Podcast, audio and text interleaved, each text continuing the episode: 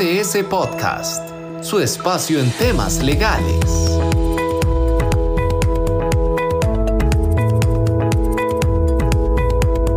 Bienvenidos a otro podcast de BDS Asesores. Conmigo se encuentra Lucía Solórzano, abogada senior de BDS. Mi nombre es Francisco Salas, soy socio de BDS Asesores. Y venimos a hablarles hoy de regulaciones internas y de las dos manifestaciones más comunes de estas regulaciones internas, que son el Reglamento Interior de Trabajo aprobado por el Ministerio de Trabajo, o bien las políticas internas que generan las empresas. ¿Qué es cada uno? ¿Cuál es la diferencia entre una y otra? ¿Cuáles son los beneficios de una respecto a la otra? Y Lucía nos va a contar inmediatamente en qué se diferencian ambas. Bueno, un placer saludarlos a todos. Eh, mucho gusto estar acá con Francisco. Eh, los reglamentos internos y las políticas internas, pues sí se prestan mucho para confusión. He escuchado, por ejemplo, a clientes que me dicen, uy, es que si yo no tengo un reglamento interno, no puedo sancionar o estoy obligado a tener un reglamento interno. Bueno, no necesariamente. Un reglamento interno es em, un instrumento, ¿verdad? De, donde viene la normativa que de alguna manera regula eh, condiciones de la relación de trabajo, pero tiene una característica particular. Y es que el reglamento interno de trabajo debe llevar un proceso de aprobación por el Ministerio de Trabajo. Entonces, de alguna manera, la ley lo establece así para asegurarse que todo lo que usted pone ahí, pues es conforme a la ley, porque está revisado por una autoridad administrativa, como en este caso es el Ministerio. Entonces, usted se asegura que cuando usted lo va a aplicar, pues lo está aplicando bien, porque todo ahí está revisado y está autorizado. Y por eso es que el reglamento interno de trabajo, por ejemplo, me permite establecer sanciones disciplinarias. Entonces yo digo, bueno, si usted llega, no sé, 15 minutos tarde, esto equivale a una sanción tipo amonestación, o si usted hace esta otra falta, esto equivale a una suspensión sin goce de salario de dos días. Y eso de alguna manera me lo validan porque ya está autorizado por el Ministerio de Trabajo. En cambio, las políticas internas fue una potestad que se le dio al patrono en el mismo reglamento de reglamentos internos de trabajo que decía, bueno, el patrono siempre y cuando no incluya disposiciones disciplinarias, puede tener disposiciones internas que regulen eh, situaciones particulares de la relación laboral. Entonces yo, por ejemplo, puedo tener una política interna sobre uso de herramientas y ahí yo pongo las diferentes...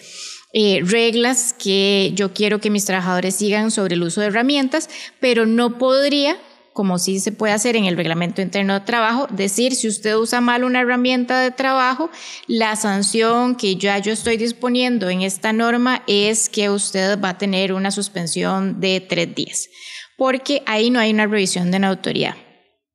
Ahora, ¿debería esto decirnos que entonces es mejor tener un reglamento que una política, don Francisco?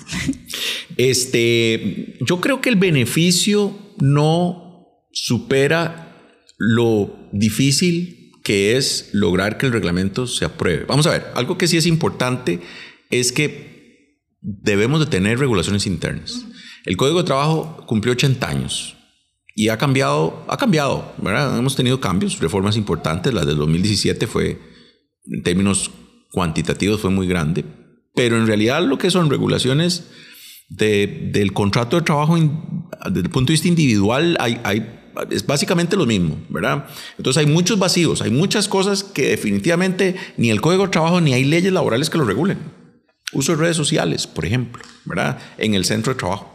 el correcto manejo de las incapacidades, el, todo el tema de control de alcohol y drogas en el centro de trabajo. No vamos a encontrar una ley que nos dé la solución para las diferentes situaciones que se presentan. Entonces tenemos que ocuparnos y debemos de generar la reglamentación interna. ¿Cómo lo queremos hacer? Bueno, si usted tiene un poquito de paciencia, ¿verdad?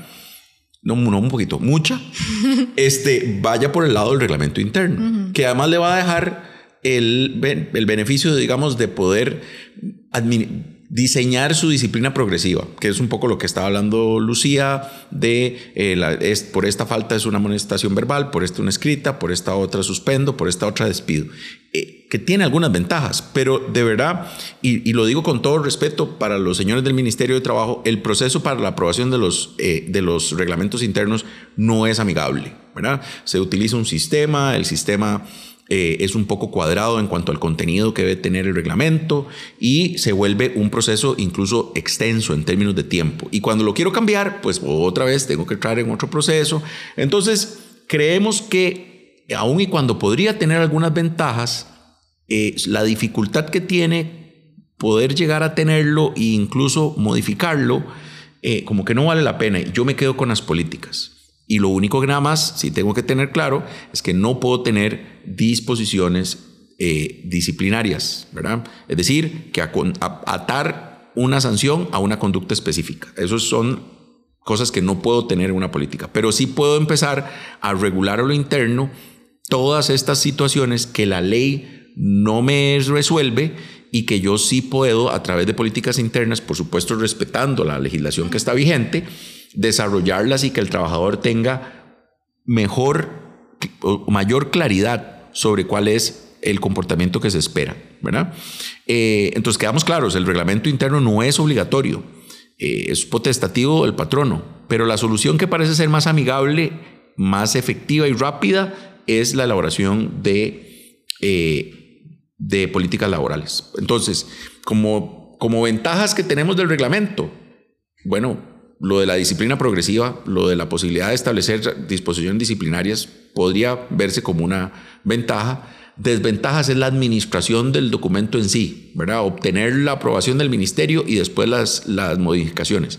Tomen en cuenta además, por aquello que quieran entender un poco todo el proceso, cuando yo voy a abrir, cuando voy a busco la aprobación de un este, reglamento interno, se debe conformar un comité de trabajadores a quien participan activamente del proceso y opinan sobre el contenido del reglamento.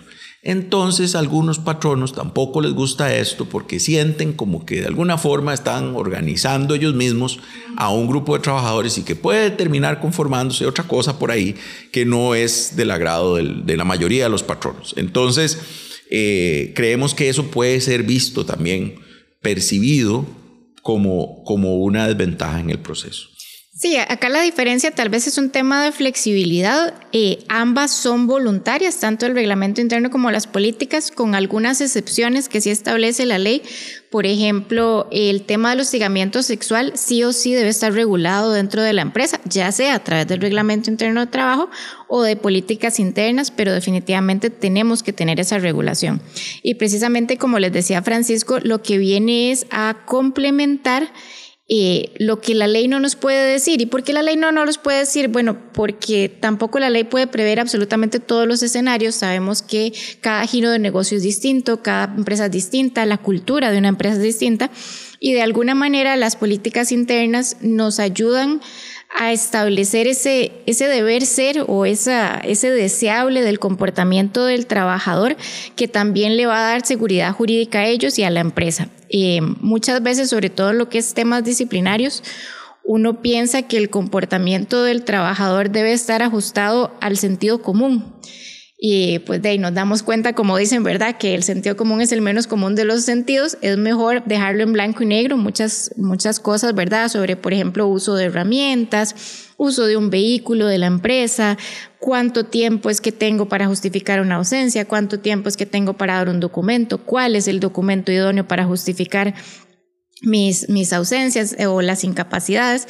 Entonces, todo eso incluso aunque estuviera en la ley, pues no es común que los trabajadores se sienten a leer, ¿verdad? La, legislación o no lo conocen. Entonces, tener un manual del colaborador, tener estas políticas, ayuda mucho en lo que es la administración de la empresa y ayuda a los representantes patronales a tomar decisiones, porque entonces pueden hacer decisiones más homogéneas. Por ejemplo, pensemos en algo que no está regulado como eh, los, los permisos o le podemos llamar las licencias por matrimonio. No hay nada en la ley que diga que hay que dar un permiso a una persona porque se va a casar pero la mayoría de empresas como una cuestión de beneficio, ¿verdad? De, de esa conciencia que tienen con los trabajadores y, y de la conciencia social, dicen, bueno, vamos a darle tres días, cinco días. Si no tenemos una regulación, podría ser que haya una jefatura que diga, no, no, usted vaya hace cinco días, ¿verdad? ese crucero por el Caribe y a otro que no le cayó tan bien, dice, no, usted como se casa cada tres años, ¿verdad? Entonces váyase solo tres días. Eh, y eso nos ayuda precisamente el tener esas políticas internas a que para los trabajadores las reglas sean más claras. Sí, eso, eso es importantísimo porque yo creo que em, como hay, hay, muchos temas, eh, como ya lo hemos dicho, que a nivel de legislación no se pueden, no, no encuentran una solución, no encuentran una regulación específica. Y la empresa entonces necesita hacerlo directamente a través de, em, de las políticas. Y la cantidad de temas es, pues, como le digo, como dijo Lucía, o sea, depende del tipo de actividad, ¿verdad? Hay empresas que eh, pues tienen todo absolutamente regulado, desde procedimientos internos para la eh, fabricación de dispositivos, políticas que tienen que ver con el comportamiento que se espera de ellos, eh, de conflictos de intereses con proveedores, en fin, la lista es larguísima de todas las cosas que se pueden regular internamente y es precisamente el cuidado que debemos de tener de buscar esos temas e irlos poco a poco regulando. Una empresa que en estos momentos inicia operación o de repente que al escuchar esto dice, mira, yo no tengo ninguna política interna aprobada. Bueno, eh, Lucía ya dijo una que es la de la de contra el hostigamiento sexual, esa es obligatoria. Si tiene teletrabajo, si usted está implementando su teletrabajo en la empresa, debe de tener por ley una política sobre el teletrabajo. Entonces es otra política que tal vez le está haciendo falta eh, por disposición de ley. Pero más allá de eso es sentarse a pensar a dónde es, cuáles son los procesos que son más importantes para mí, cuáles son los temas que usualmente me traen más problemas y conflicto con los trabajadores o me podrían generar conflicto para entonces sentarme y eh, regularlos. En términos de aprobación de esas políticas, ¿debemos de pasar por algún procedimiento, Lucía? De las políticas en forma específica, no, o sea, son parte de la, de la potestad de dirección del patrono, yo emito la política, sí hay que tener ciertos cuidados, ¿verdad? Obviamente lo que yo establezco en la política no puede ser contrario a lo que ya viene en la ley. A veces en las empresas me preguntan, bueno, es que si yo pongo en la política que eso es una falta grave, entonces ya por estar en la política yo puedo despedir. Bueno, depende. El hecho de que lo pongas en una política no le quita al, al patrono y eventualmente pues eh, al juez esa obligación de analizar si lo que yo puse en la política como grave realmente es grave, ¿verdad? No, no basta solo con ponerlo en el papel. Y ahí tal vez podría surgir una pregunta de, bueno, si no tengo el reglamento interno, entonces no puedo sancionar. Tampoco es cierto, ¿verdad? O sea, igualmente el, el régimen disciplinario sigue estando vigente, sea con reglamento interno o con políticas. Eh, pero sí tiene que estar ligado a las disposiciones del Código de Trabajo. Otro aspecto importante a prever en las políticas, aunque no llevan un proceso de aprobación como tal, ni yo tengo que consultarlo con los trabajadores, eh, si es la creación de lo que se llama los derechos adquiridos, ¿verdad? Una vez que ya yo le ofrezco algo a los trabajadores en papel, eh, les creo una expectativa de que eso se va a mantener en el tiempo y esto pues sí me puede llegar a generar un derecho adquirido. Entonces es importante que la política sea muy clara respecto a si ese derecho puede ser modificado, cuándo puede ser modificado. Pensemos, por ejemplo, en una política de de pagos variables, ¿verdad? De comisiones. Entonces, que yo establezca claramente cómo se van a pagar las comisiones, pero en qué momento yo puedo cambiar esas reglas, ¿verdad? No el hecho de que yo lo haya puesto en una política como una potestad unilateral, significa que ya en cualquier momento lo puedo cambiar porque también hay que irnos a otros principios del derecho laboral, como el principio protector y el principio de la condición más beneficiosa. Me dicen, bueno, si usted ya está dando algo bueno, y justifíqueme por qué lo va a quitar, ¿verdad? Entonces, eh, las políticas sí son una, un aspecto importante para dejar esas reglas claras. Entonces, por política, yo podría regular un beneficio y sujetarlo a determinadas condiciones, por ejemplo, o sujetarlo a un espacio de tiempo y decir, esta política de este beneficio es para el año 2024. 2025 no sabemos todavía, ya lo veremos, ¿verdad? Y eso es viable en una política. Correcto, correcto. Y, bueno, que eso es una diferencia eh, con, el, eh, con el reglamento interno, que sí tiene, tiende a ser como puntos más, eh, digamos, rígidos en términos de, regulación. O sea, una vez que ya entró ahí, tratar de sacarlo va a ser un poco más complicado, porque la estructura del reglamento interno, como lo plantea el ministerio, no, no es tan flexible. Y como les dije, el proceso de aprobación es bastante, bastante complicado. Entonces creo que, bueno, eh, queda claro cuál es la diferencia entre ambos, queda claro nuestro favorito también, creo que no pudimos disimular.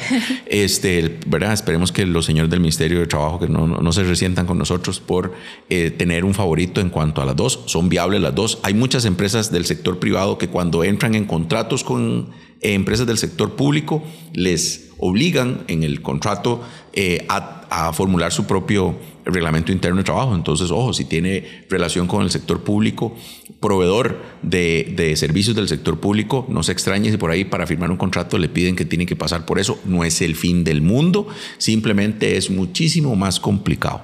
Pero eh, perfectamente también se puede hacer un reglamento interno de trabajo que regule temas básicos, ¿verdad? Eh, y, deja, y que se complemente con políticas internas. Exacto, una para no, otras no obsta para la otra, se puede perfectamente tener ambos. y lo que hablamos es un poco tal vez de la flexibilidad que necesitan muchas empresas y que incluso necesitan nuestra, nuestra legislación laboral, que a veces no es tan flexible. Entonces el hecho de contar con políticas internas nos permite un poquito más de flexibilidad en cuanto a los temas a regular, en cuanto a los cambios que se pueden tener. Y por eso es que decimos que es nuestro favorito de alguna manera, pero no es que no puedan operar con un reglamento interno de trabajo y tampoco es que no puedan operar sin uno, ¿verdad? O sea, no es obligatorio tener. Correcto. Bueno, muchísimas gracias. Un placer, como siempre, participar en el podcast. Gracias a Lucía. Espero escucharnos pronto. Muchas gracias a todos. Igualmente los invitamos a que nos sigan en nuestras redes sociales y si tienen alguna consulta sobre este tema o cualquier otro tema de, de derecho laboral, estamos siempre atentos al correo contáctenos arroba bdsasesores.com. Esto fue BDS Podcast, una producción de BDS Asesores.